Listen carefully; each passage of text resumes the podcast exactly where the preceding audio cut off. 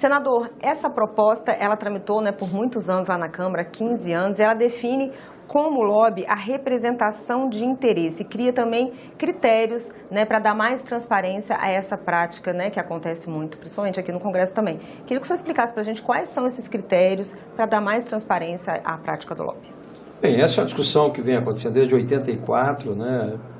Depois o Marco Maciel também teve uma participação interessante, uma proposta que ele apresentou. E agora, na Câmara foi votado um relatório já com muitas audiências, inclusive um debate aprofundado e, e com bastante consenso, muitas instituições participando, e agora veio para o Senado. O Senado, evidentemente, como casa revisora, a gente tem que aperfeiçoar. Mas é evidente que o objetivo do, do, do projeto é exatamente dar transparência a toda a tramitação do processo legislativo e também junto ao Poder Executivo, né, inclusive dos estados, municípios. Então a gente precisa ter uma regulamentação dessas, dessas audiências, né, desse, dessa prática, dessa relação de interesses, né, tanto por parte da, da, das instituições privadas quanto dos, dos operadores né, que têm interesse na, na, nos assuntos. Nós temos hoje um trabalho muito bem feito pelas frentes parlamentares, que muitas vezes são subsidiados por técnicos, assessores, porque são os parlamentares não dominam todos os assuntos.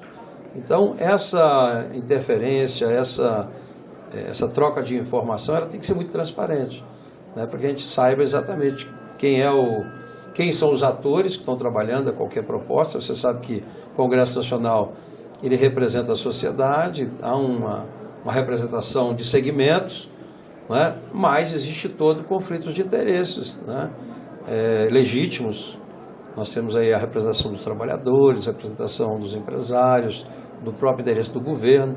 Então, o que a gente, na realidade, está fazendo é regulamentando essa prática, trazendo bastante luz a essas ações, porque o lobby, quando você fala lobby, a coisa está muito né, ligada à corrupção, como se houvesse interferência, né, e de fato a gente quer regulamentar isso, para que haja, nas, é, que existam as reuniões, é, que seja registrado né, o assunto, o interesse, os dados, isso que... teria que estar tá sempre, é, existiria sempre, é necessário ter um, um tipo uma ata ou um, um catálogo para é, Hoje, né, com a tecnologia fica inclusive mais fácil, né, uhum. de você, a gente discutiu esses anos todos, mas hoje você tem inteligência artificial, uhum. você tem a agenda central, então a ideia é primeiro, você tem que fazer um cadastramento, uhum. quem atua né, aqui no Congresso Nacional, né, então você tem que fazer um cadastramento, ter os pré-requisitos, registrar as agendas, qual é o assunto, né, o que foi tratado, quais foram as informações que foram disponibilizadas, para que a sociedade também possa acompanhar né, o processo legislativo aqui, né, como também no executivo. Quais são os problemas da atividade do lobby como ele é exercida hoje, senador? Hoje não há regulamentação, né? então é, é, é, são muito coisas de interesses, de segmentos que muitas vezes a, a, não há transparência nenhuma essa relação direta com os parlamentares ou com a própria com o próprio executivo, né, tratando de interesses da, privados, das empresas ou, ou dos trabalhadores, mas sem nenhuma transparência. O que nós queremos, na prática, é regulamentar, inclusive, porque já existe. Nós temos hoje né, é, é, profissionais que atuam, né, assim como tem os advogados, você tem os contadores, você tem os, os profissionais liberais.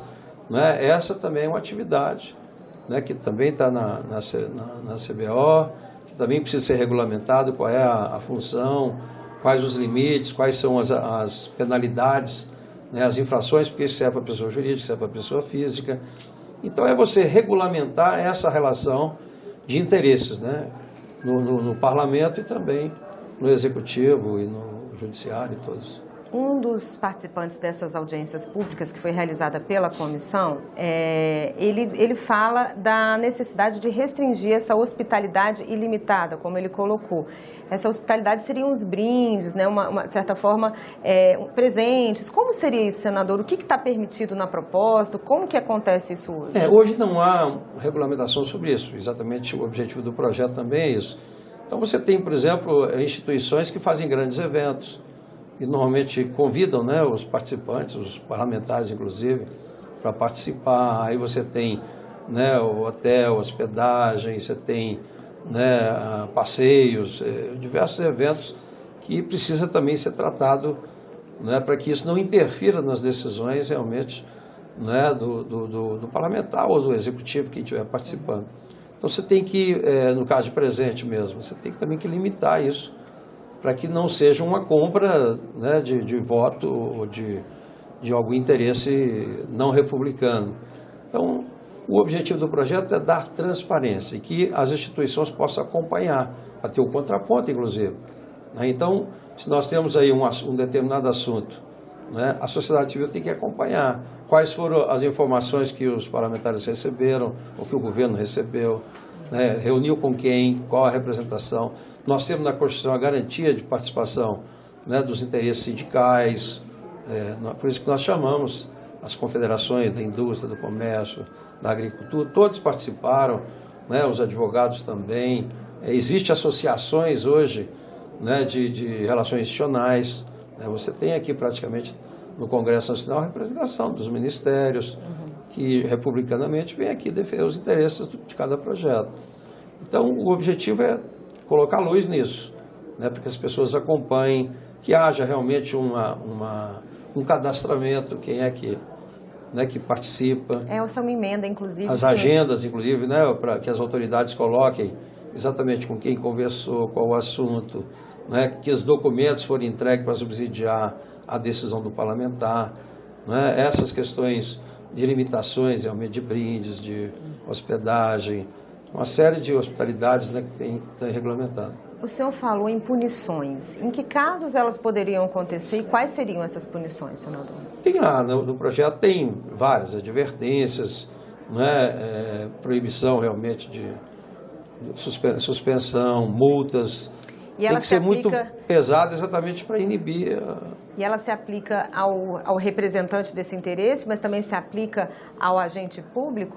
É essa discussão nós fizemos que fizemos hoje. É evidente que você tem que não é, é, dosar isso, porque determinadas instituições, por exemplo, hoje foi levantado é, pela Confederação da Indústria, por exemplo. Se você penaliza a própria confederação de fazer, a, suspender a atividade, você está infringindo o que está na Constituição, que garante a eles realmente. E você não pode, às vezes, em função de uma pessoa, prejudicar todo o segmento, porque a, a, seja a, CI, a CNI, CNA, o CNC, eles representam né, as associações, sindicatos, federações e interesses diversos. Então a gente tem que fazer, né, é, penalizar, mas também ter uma dosagem para não extrapolar, inclusive, o que está na Constituição. Senador, é, o senhor pretende fazer alterações no projeto? Já tem alguma ideia de como vai ficar o seu relatório, quando deve apresentar? E queria saber também se o senhor pretende acatar uma emenda do senador Alessandro Vieira, que cria o cadastro nacional pra, para os profissionais que praticam o, o, lobby. Exatamente. Né? Essas, inclusive, foram, foram sugestões colocadas para aprovação dessas emendas. Foram várias emendas que foram apresentadas, é evidente que nós vamos dar mais um tempo ainda, né, em função das audiências que fizemos para sugestões, nós estamos coletando mais informações, mas o, o, o, texto base é o que veio da Câmara. Realmente, na Câmara houve, de certa forma, um consenso. Né? É evidente que tem alguns ajustes para fazer, né? inclusive algumas emendas que serão acatadas, mas o objetivo é a gente votar o mais rápido possível na comissão e depois trazer para o plenário. Evidente, como relator, né, o que eu pretendo e gostaria é que fosse votado ainda este ano. Tem uma data para você apresentar o relatório? Eu espero né, que até o mês de setembro a gente consiga fazer o relatório e apresentar já para a comissão. Tá certo, senador. Obrigada pela sua, pela sua participação aqui no programa. Eu que agradeço.